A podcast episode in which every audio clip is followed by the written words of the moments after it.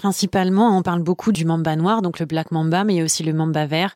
Pourquoi black mamba Pourquoi mamba noir? Parce que l'intérieur de sa bouche est noir, tout simplement parce que le serpent en lui-même est plutôt gris. Et c'est effectivement l'un des serpents les plus dangereux et les plus agressifs de façon générale. En fait, les serpents ne sont pas forcément agressifs. Bien souvent, ils vont vraiment utiliser euh, leur venin euh, vraiment en dernier recours. Il faut savoir que ça prend énormément de temps pour un serpent de fabriquer ce venin. Donc, ils vont pas le dilapider, l'utiliser comme ça euh, sauf s'ils se sentent vraiment euh, en danger de mort. C'est vraiment le serpent le plus redouté. Il a un venin neurotoxique en fait. Il y a trois types de venins principaux en tout cas chez les serpents, c'est cytotoxique, hémotoxique, neurotoxique. Il faut savoir qu'une fois qu'on a été mordu euh, par un black mamba, en général on a entre une demi-heure et une heure de vie qui reste. Alors il faut dans ces cas-là faire un massage cardiaque jusqu'à l'arrivée des secours. C'est vraiment la seule chose à faire, sinon en une heure c'est terminé. Quatrième épisode de notre voyage dans les savanes de l'Afrique sauvage avec Adeline Lobès, qui est guide de brousse. Cette jeune femme est spécialisée sur l'Afrique de l'Est, le Masai Mara au Kenya, le Serengeti en Tanzanie, Bwindi et Kibale en Ouganda. Elle opère aussi en Afrique du Sud, où s'étend le célèbre parc Kruger. Ce parc géant de près de 20 000 km, soit deux fois la superficie de l'île de France. Ce quatrième épisode est principalement consacré aux oiseaux de proie africains. Nous parlons en effet des grands aigles, comme l'aigle de Véro, qui mange principalement les damans, ce cousin de l'éléphant de la taille d'un lapin. Nous vous présenterons aussi le célèbre battleur des savanes, un aigle acrobate sans queue nous entendrons le cri si emblématique du pigargue vocifère, ou aigle pêcheur. Nous dirons un mot sur les vautours et sur l'étonnant serpentaire ou secrétaire, un rapace moitié aigle, moitié héron, qui mange des serpents. Nous parlerons aussi du rôle ambigu des pique-bœufs, qui rendent service la plupart du temps, mais qui peuvent aussi causer des problèmes et de la frayeur qu'inspire le serpent le plus rapide du monde, le mamba noir. Nous évoquerons aussi la vipère heurtante et le cobra. Et pour clore l'épisode, il sera question du sympathique caméléon, qui ne change pas de couleur que pour se camoufler. Voyage en Afrique avec Adeline, chapitre 4, c'est parti. Salut Adeline. Salut Marc. Alors j'essaye, comme je disais euh, à certains des interlocuteurs qui reviennent souvent, hein, ceux qui ont leur ronde serviette dans Baleine sous gravillon, re, re, re, re, bonjour. Quatrième épisode qu'on fait ensemble, on continue à parler des oiseaux des savanes africaines. On avait parlé du marabout et du jabirou la dernière fois, deux euh, très très grands échassiers qui sont les plus grands oiseaux euh, de la savane en envergure et en taille. Maintenant, on va parler des accipitridés, c'est-à-dire des aigles. Les accipitridés, ben, c'est la famille des aigles et des vautours qui s'opposent aux falconidés, qui sont une autre famille, euh, ben, plus petit euh, notamment. Et donc, tu m'as proposé trois aigles, et le premier dont tu as souhaité me parler, c'est l'aigle de Véro. V-E-2-R-E-A-U-X. Qui était ce Véro? C'était un ornithologue et puis un botaniste euh, relativement connu qui a effectivement donné son nom à différentes euh, découvertes. Il y a aussi en anglais on appelle le Eagle Owl, donc le, grand duc en fait, euh, Vero Eagle Owl aussi, dont, qui porte son nom. D'accord. L'aigle de Véro, c'est un aigle très grand, il peut faire 2,50 m d'envergure, il est tout noir, il a un dos blanc, il a un U ou un V sur le dos, et il a euh, ce qu'on appelle la cire. La cire, euh, C-I-R-E chez les oiseaux, c'est la base du bec. Et donc, il fait partie de ces aigles qui a la base du bec jaune par opposition à l'aigle battleur, dont on va parler juste après, et lui qui est tout rouge. Mais euh, on va finir d'abord sur l'aigle de Véro. J'aimerais que tu parles du caïnisme. Euh, qui concerne beaucoup d'aigles, et notamment cet aigle. C'est quoi le caïnisme euh, le caïnisme, effectivement, donc ça porte bien son nom. Hein, ça vient de l'histoire d'Abel et Caïn dans la Bible, et donc c'est le fait de, euh, c'est le fratricide en fait, le fait de tuer un frère ou une sœur. Et donc chez plusieurs espèces d'oiseaux, donc ça peut se passer chez des aigles, chez les pélicans, chez certains hérons, etc. ils vont donc pondre deux ou trois œufs. La différence étant que des fois il y a 24 heures d'intervalle en fait entre la ponte d'un œuf à un autre et l'incubation va donc pas commencer au même moment pour chaque œuf. Donc le premier qui va naître, effectivement, ça va être l'œuf le plus fort. Il peut y avoir deux choses. Ou alors, donc il y a du caïnisme actif, donc il va tuer clairement l'autre œuf qui euh, aura éclos peut-être quelques heures après ou 24 heures après tout au plus. Ou alors il y a aussi un caïnisme passif qui fait que tout simplement le deuxième œuf qui a éclos, donc le deuxième poussin qui va sortir euh, de l'œuf, ne sera tout simplement pas nourri par les parents.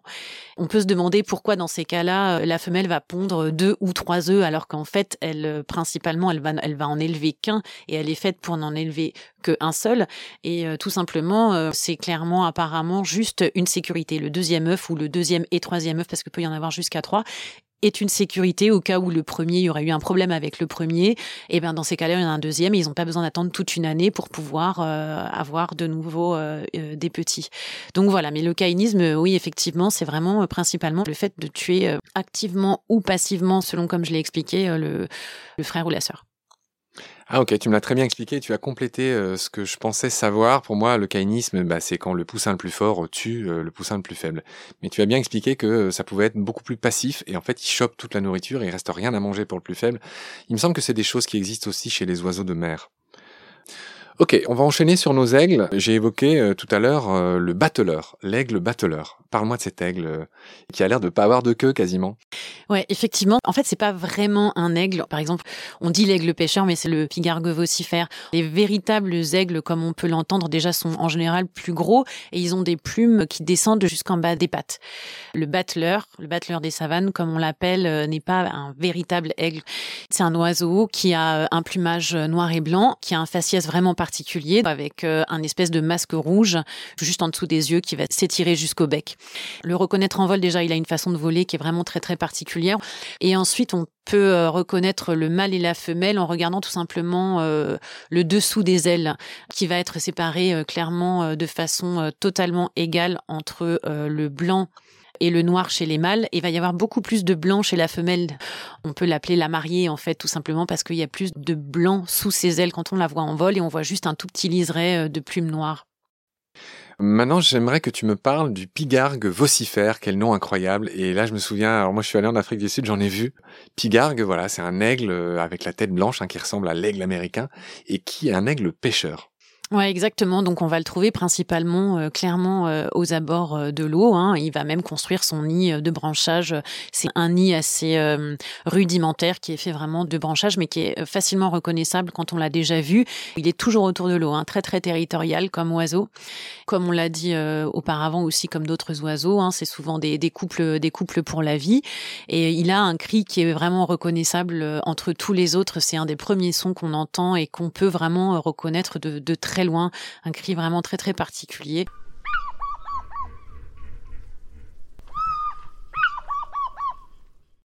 Ils sont toujours en couple. Hein. Quand on en voit un, on cherche l'autre. De façon générale, le mâle un peu plus gros que la femelle. Sinon, ils se ressemblent vraiment euh, énormément. Ok. On va passer des aigles aux vautours, euh, mes chers vautours. Donc euh, Gips africanus, il y a plusieurs espèces. Qu'est-ce que tu as pu observer des vautours africains?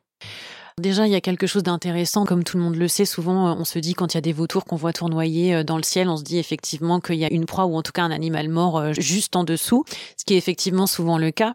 Les vautours, en fait, sont des oiseaux qui sont très très lourds, donc ils vont principalement planer quand on les voit dans les airs, ils vont utiliser ce qu'on appelle les colonnes d'air chaud, donc les thermiques, qui vont pouvoir les aider à planer et ils vont passer d'un thermique à un autre pour pouvoir se déplacer.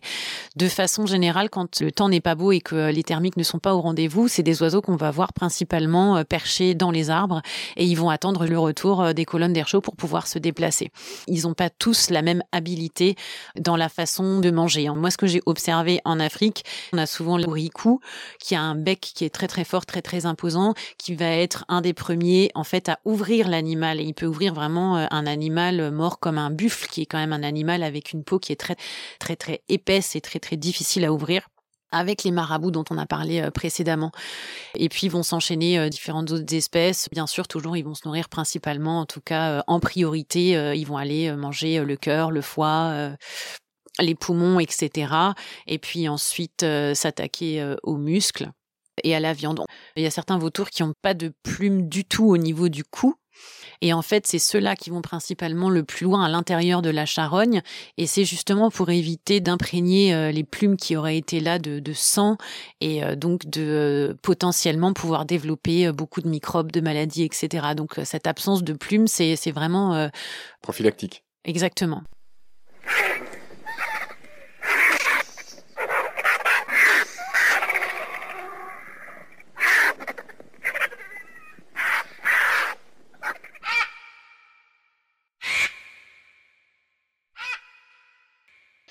Ok. Il y a deux choses que je voudrais rajouter sur les vautours. Euh, c'est vrai, tu as raison, en préparant l'émission, on en a beaucoup parlé parce que c'est des animaux qui m'intéressent beaucoup. Puis j'ai été allé voir un centre dans les Pyrénées où ils réintroduisent des vautours et donc je m'étais renseigné.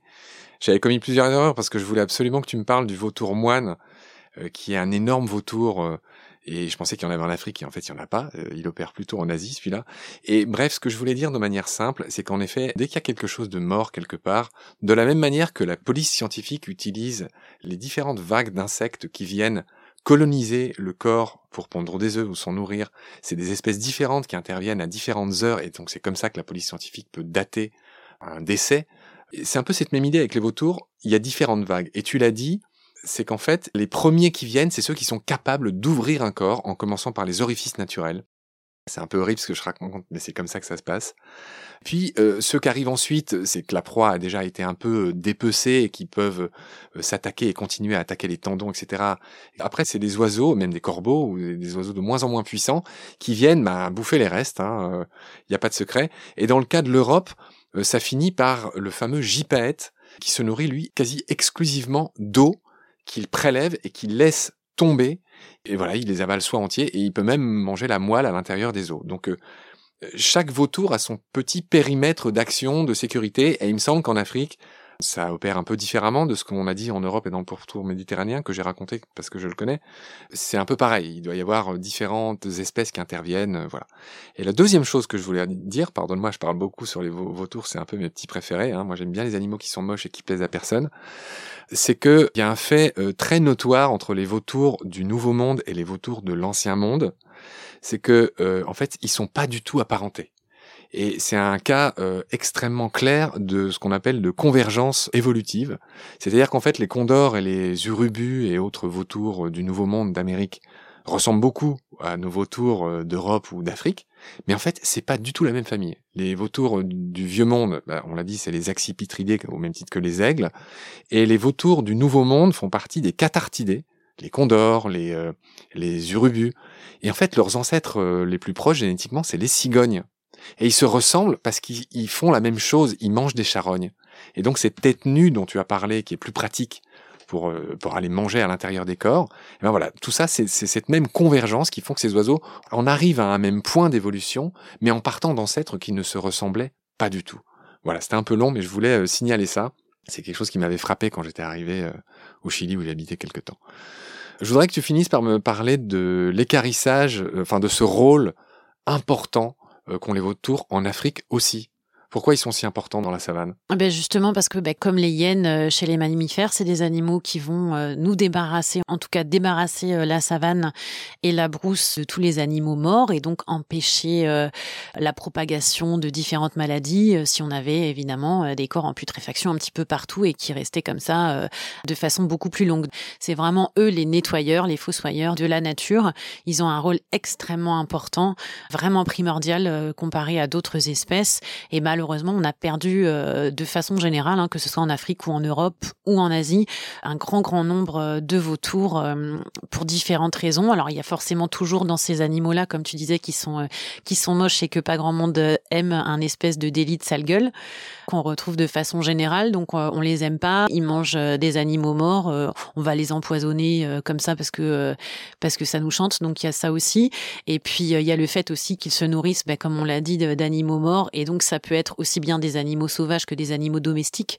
Et dans les animaux domestiques, comme les vaches par exemple, il y a énormément, euh, bah, c'est des animaux qui sont traités pour différentes maladies ou en tout cas en prévention de différentes maladies. Donc ça peut être euh, des antibiotiques, ça peut être différentes choses. Et ça, les, vautours, ils sont très très sensibles et ça peut les tuer hein, tout simplement après s'être nourris euh, de ça. Donc c'était quelque chose d'important, je pense, à souligner. Tout à fait. J'ajoute qu'apparemment, les Maasai révèrent cet animal dont ils ont compris l'utilité, mais malheureusement, ils ont certaines pratiques, notamment tout ce qui est pasteur, les éleveurs d'animaux, parfois ils laissent des carcasses volontairement empoisonnées pour euh, se débarrasser d'autres prédateurs que les vautours, mais c'est malheureusement les vautours qui trinquent parfois, et donc ils souffrent de ça euh, en Afrique aussi. Voilà ce qu'on pouvait dire sur les vautours. On n'a pas fini sur les oiseaux. Adeline, je voudrais que tu me parles d'un animal qui est très étrange, euh, qui est moitié héron, moitié aigle, et qui s'appelle le secrétaire. Ouais, effectivement, le nom anglais c'est secretary bird, donc euh, secrétaire serpentaire. Euh, c'est un animal assez aussi emblématique. On le voit principalement tout seul quand on le voit dans la savane. Il est très souvent en train de gratter par terre. Il se nourrit principalement bah, de serpents. Hein. Il va tuer un serpent avec la patte, hein, tout simplement. Il va le frapper avec la patte jusqu'à ce qu'il meure et après il va il va le gober euh, entièrement, euh, quelle que soit la longueur du serpent. C'est un oiseau qui a une espèce de crête sur la tête, comme des espèces de, de petites plumées en fait, euh, plusieurs plumes sur la tête, qui est très grand avec des grandes, des grandes grandes pattes jaunes. On peut pas le rater. Donc son autre nom, c'est le messager sagittaire. Il appartient à une famille dont il est le seul représentant, les Sagittaridés. Il y a deux hypothèses euh, sur son nom qui est quand même assez étrange. Pourquoi un oiseau s'appellerait un secrétaire? Alors tu l'as dit, il a une sorte de plumet sur la tête, des, plumes qui ressemblent à celles que autrefois les secrétaires euh, bah, mettaient sur leur oreille euh, avant ou après d'écrire. Et puis en arabe, Sakr al-Tahir, je ne sais pas si je le prononce bien, ça veut dire l'oiseau chasseur. Et donc son nom pourrait aussi venir de là. Voilà ce qu'on pouvait dire sur le secrétaire. On va enchaîner sur un dernier oiseau et puis après, on va passer aux serpents, leurs cousins, dans l'évolution. Euh, j'aimerais que tu me dises un mot sur les pique-bœufs, ces petits oiseaux avec un bec rouge. Ouais, les pique-bœufs, effectivement, c'est des oiseaux qu'on voit très souvent dans la savane, qui sont principalement sur les mammifères, donc qui sont là pour les débarrasser des parasites, hein, que ce soit les tiques, euh, les puces, euh, toutes ces choses-là. Donc on en voit très très souvent.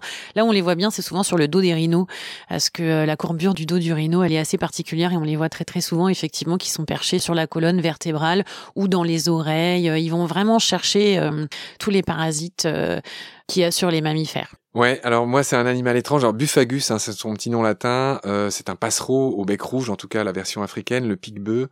Et j'ai appris en préparant l'émission que en fait il avait un rôle ambigu. En effet, euh, quand il y a des animaux blessés avec des plaies et du sang qui perle sur cette plaie, ils peuvent aussi venir aggraver cette plaie.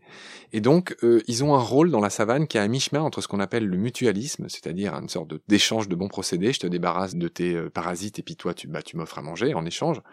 Donc ça, c'est le mutualisme. Mais ils sont aussi à la limite du parasitisme parce qu'ils peuvent aggraver. Et il y a même dans certains cas extrêmes des animaux qui peuvent mourir euh, à cause de ces oiseaux qui viennent euh, aggraver des plaies euh, préexistantes. Voilà ce qu'on pouvait dire sur le pique-bœuf, donc qui est un peu mi-figue, mi-raisin. Comme je l'avais dit, chère Adeline, on va enchaîner sur les reptiles, les cousins des oiseaux, et j'ai envie que tu me parles d'un serpent légendaire africain, peut-être le plus connu, le mamba. Ouais, effectivement, le plus connu parce que euh, le plus redouté, principalement, on parle beaucoup du mamba noir, donc le black mamba, mais il y a aussi le mamba vert. Pourquoi black mamba? Pourquoi mamba noir? Parce que l'intérieur de sa bouche est noir, tout simplement parce que le serpent en lui-même est plutôt gris gris gris foncé. Et c'est effectivement euh, l'un des serpents les plus dangereux et les plus agressifs de façon générale. En fait, les serpents ne sont pas forcément agressifs. Bien souvent, ils vont vraiment utiliser euh, leur venin euh, vraiment en dernier recours. Hein. Il faut savoir que ça prend énormément de temps pour un serpent de fabriquer ce venin. Donc, effectivement, ils vont pas le dilapider, l'utiliser comme ça, sauf s'ils se sentent vraiment en danger de mort. C'est vraiment le serpent le plus redouté. Il a un venin neurotoxique, en fait. Il y a trois types de venins principaux, en tout cas chez les serpents, c'est cytotoxique, hémotoxique, neurotoxique. Neurotoxique, effectivement, c'est tout simplement euh, le fait de euh, paralyser le système nerveux. Voilà, exactement. Et donc, euh, il faut savoir qu'une fois qu'on a été mordu par un black mamba, en général, on a entre une demi-heure et une heure de vie qui reste. Alors, il faut, dans ces cas-là, faire un massage cardiaque jusqu'à l'arrivée des secours. C'est vraiment la seule chose à faire. Sinon, en une heure, c'est terminé. C'est pour ça qu'il est très redouté. Et les femelles peuvent être vraiment très, très agressives. Il y a vraiment eu plein d'histoires en Afrique par rapport à ça, des histoires très particulières, mais, euh, mais c'est euh, effectivement euh, un des animaux, un des serpents les plus redoutés, oui. Alors il se trouve que je viens de faire une série d'épisodes avec Rémi, qui est un jeune spécialiste des serpents, voilà que je salue au passage. Salut Rémi. Et donc il m'en a appris beaucoup sur le mamba, donc je me permets de l'ajouter à ce moment-là. le mamba noir est terrestre, le mamba vert est arboricole.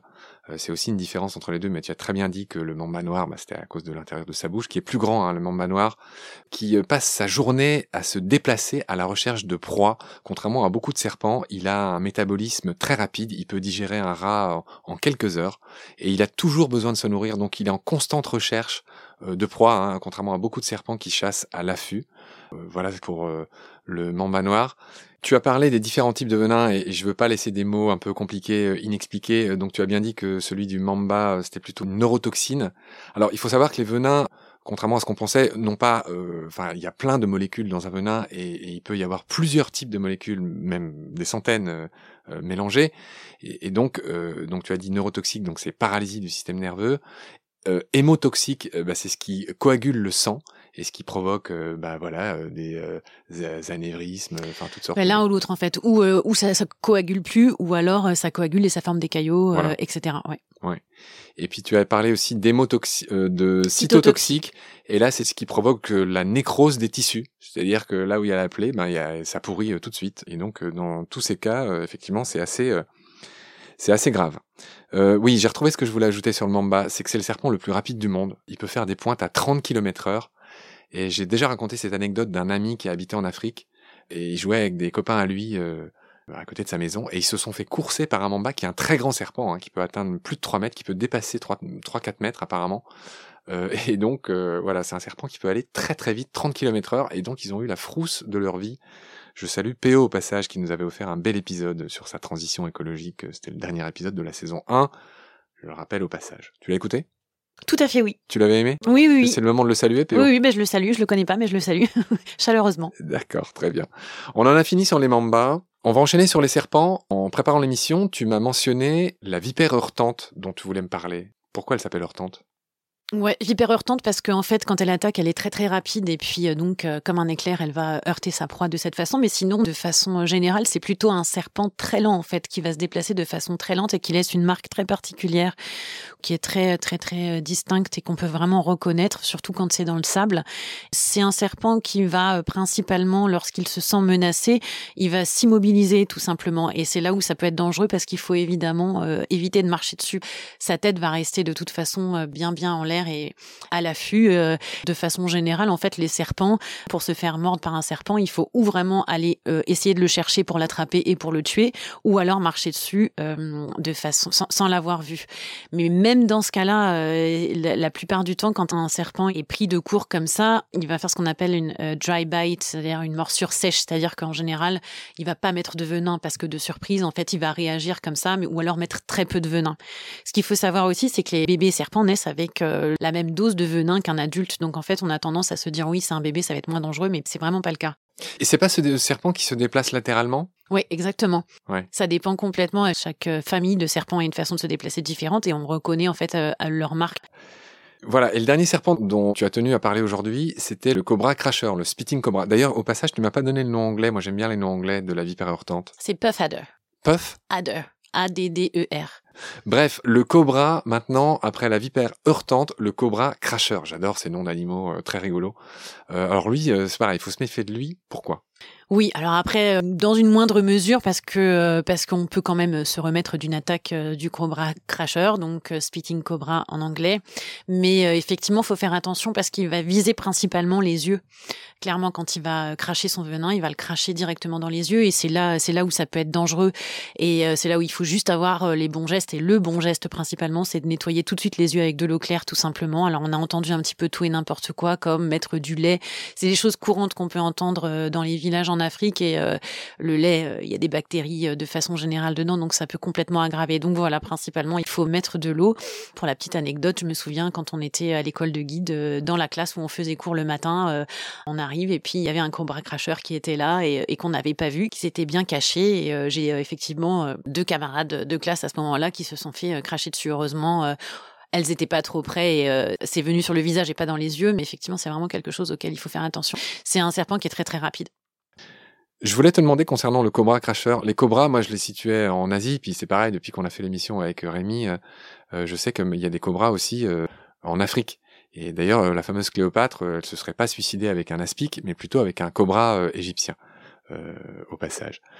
donc, Tu me confirmes que les cobras africains, ils ont aussi cette espèce, je sais pas comment appeler ça, derrière la tête, une sorte de, capuchon. Ouais, ouais, ouais, tout à fait. Et puis une tête euh, élargie euh, facilement comme ça, avec la courbure de tête et la façon de, de, d'effectivement de, de, jeter la tête qui est, qui est commune à tous les cobras, oui. Et en Afrique aussi, ils sont ophiophages, c'est-à-dire qu'ils mangent d'autres serpents, les cobras. Ouais, tout à fait. Ils sont gros? Ouais. Ok, comme comme les cobras, comme le fameux cobra royal euh, qu'on trouve plutôt en Asie, euh, qui est euh, connu pour être le plus grand serpent venimeux du monde. Il peut faire jusqu'à 5 mètres et qui mange d'autres serpents. Et donc tu m'apprends qu'en Afrique c'est pareil. Ok. Est-ce qu'on a fini les serpents, chère Adeline? Oui. Tu as tenu à me parler d'une petite tortue. Alors je dis petite, mais peut-être elle est pas si petite que ça. Ouais, tu as l'air de dire qu'elle est plus raisonnable. C'est la tortue léopard. Oui, effectivement, la tortue léopard, pourquoi? Parce qu'effectivement, c'est l'une de celles qu'on rencontre le plus facilement euh, dans la savane, dans la brousse. On la voit énormément, par exemple, dans le parc du Kruger, euh, qui traverse la route, qui va traverser les, les pistes. Elle est reconnaissable parce que sa carapace ressemble à la robe euh, d'un léopard. D'un léopard, exactement. C'est des animaux qui se déplacent relativement lentement, pas énormes, hein, qui ont une taille plutôt moyenne par rapport aux autres tortues, et qui sont très souvent victimes des feux, en fait, des feux de brousse, hein, ce qu'on appelle des feux de brousse de façon général, on en trouve euh, très souvent des, des calcinés à droite à gauche euh, quand il y a des feux de brousse. Et qu'est-ce qui mange les tortues? Elles sont, elles sont tranquilles ou un lion peut manger une tortue par exemple? Alors là, j'ai jamais vu. Je pense qu'un lion peut euh, jouer avec une tortue, mais manger, je, non, c'est jamais. C'est pas quelque chose que, que j'ai pu voir, non. Bon, j'espère pour elle qu'il les laisse tranquilles. Euh, pardalis, de son petit nom latin, la tortue léopard. Et on va enchaîner sur un autre animal extrêmement emblématique, le caméléon. 200 espèces de caméléons. Pour le coup, ça fait partie des animaux très connus. Hein. Tout le monde voit à peu près à quoi ça ressemble un caméléon avec leurs yeux qui peuvent se mouvoir indépendamment l'un de l'autre. Ce qu'on sait peut-être moins, c'est qu'ils ont deux doigts, euh, comment dire, euh, ils s'agrippent aux branches avec deux doigts d'un côté, deux doigts de l'autre. C'est assez rare comme façon de faire. J'ai cherché l'étymologie du caméléon et j'avoue que je suis resté un peu sur ma faim. Ça vient du grec euh, kamai, léon, qui veut dire tout simplement le lion de la terre. Donc euh, voilà, je sais pas trop pourquoi. Euh, si quelqu'un le sait, merci de m'envoyer un message. Euh, et puis j'ai lu aussi que ce qu'on sait le plus de lui, c'est-à-dire qu'il a cette faculté de changer de couleur, ça serait fait grâce à des nanocristaux. Et alors moi du coup je me demande si c'est la même chose que ce qu'il y a chez les pieuvres, les fameux chromatophores euh, des pieuvres, mais j'imagine que c'est très différent. Je pense que le caméléon c'est différent, je me renseignerai. La question que je voulais te poser, c'est rétablir un petit peu euh, la vérité, c'est-à-dire que euh, contrairement à une idée reçue, le caméléon change de couleur pas vraiment pour se camoufler. Si en fait, mais pas dans une première mesure. Dans une première mesure, c'est surtout pour exprimer différentes émotions, différents, voilà, tout simplement son, son humeur du jour. pour communiquer pour communiquer exactement pour communiquer par rapport à ça par rapport à son comment il comme voilà une émotion c'est clairement une émotion ou euh, en tout cas un ressenti. Et en deuxième on va dire effectivement c'est aussi euh, tout à fait euh, du camouflage. Ok, bah, tu l'as dit, effectivement, parade amoureuse, colère, grosse colère, tout ça, ça passe par les couleurs chez le caméléon, qui s'appelait précédemment, comment dire, le nom de leur famille, c'était les riptoglosses ce qui veut dire l'étymologie la langue qui jaillit, et ce qui m'amène à te poser la question de tout simplement de comment ils se nourrissent. Chacun a en tête euh, que voilà, il a cette, il est très lent le caméléon, mais par contre il y a un truc qui fait très vite, c'est choper euh, les insectes qui passent à, sa, à portée de sa très longue langue. Ouais, voilà, le caméléon, il a une langue euh, très très longue et qui va lancer comme ça d'une façon très très rapide et c'est comme ça qu'il va choper euh, un, un, insecte qui se balade dans le coin, euh, un criquet, et puis le ramener directement dans sa bouche. Et je rebondissais sur ce que tu disais, le, le lion terrestre. je pense que c'est parce que certaines espèces de caméléons ont une espèce de crête comme ça qui peut se détendre autour de la tête et qui fait penser à la crinière du lion. Ouais, ouais, c'est une hypothèse. J'avoue, je ne sais pas. Ouais, il faudrait que je cherche. Je sais même pas si c'est su. Ok, je vais continuer à chercher. Ce que j'ai vu, c'est qu'il y a beaucoup de dimorphisme sexuel chez les caméléons. C'est-à-dire qu'il y en a qui ont des cornes, des crêtes, suivant que c'est des mâles, des femelles, etc. Ouais, effectivement, il y a aussi euh, une question de taille. Le mâle, il va être beaucoup plus gros que la femelle. Et puis après, ben, il y a différentes espèces. Euh, il y en a qui sont cornus, euh, comme les rhinocéros, qui vont avoir une corne, d'autres qui n'en ont pas. effectivement, ouais. Voilà. Que dire d'autre sur les caméléons? Il y a eu un dessin animé célèbre qui s'intitule Rango, avec la voix de Johnny Depp, euh, qui voilà, qui, qui, avait donc un caméléon comme euh, comme héros. Et puis je voulais finir cette émission en racontant ce mythe euh, Zulu. je sais pas si tu le connais, qui raconte que les dieux ont envoyé un, un caméléon sur Terre pour donner aux hommes l'immortalité. ce caméléon s'appelait Unuabu. euh, et il était très lent. Et en fait, il a un corps en chemin. C'est pour ça qu'on n'est pas immortel et que dans l'intervalle, euh, en fait, il y a un, lézard qui s'appelle Intulu euh, qui lui a apporté la mortalité et ce lézard-là, il est arrivé avant. Euh, je sais pas si je le raconte bien, mais voilà, j'ai lu que c'était un mythe zoulou que je trouvais sympa pour euh, clore cette émission. Est-ce que toi-même, tu euh, voudrais ajouter quelque chose sur euh, les caméléons? Une chose intéressante et qui est vraiment facile à observer, c'est qu'effectivement, chaque œil est indépendant de l'autre. En fait, il peut vraiment bouger ses deux yeux de façon totalement indépendante, ce qui lui donne une dextérité à ce niveau-là oculaire qui est vraiment très importante. Et que c'est un animal nocturne, tout simplement. Ok, chère Adeline, on a fini ce quatrième épisode. Je te retrouve avec plaisir très vite pour continuer à parler des animaux d'Afrique. Salut Adeline. Salut. À 10 ans, j'en rêvais déjà en te voyant sur les affiches. Je savais que tu n'étais pas comme tous ces chanteurs qui pleurnichent. Je grattais sur ma petite guitare en gardant le mince espoir qu'un soir je croise ton regard. Et là, Johnny, si c'est bien toi, engage-moi.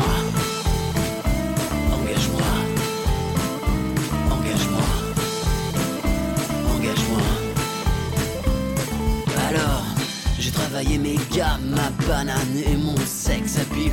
Des nuits blanches en regardant la flamme, des heures à étudier ton style. Je me voyais en costume doré, danser le twist à tes côtés. Y'a du round round, bebop, là en 62 à l'Olympia. Alors Johnny, si c'est bien toi, engage-moi. Engage-moi. Engage-moi engage-moi. Yeah.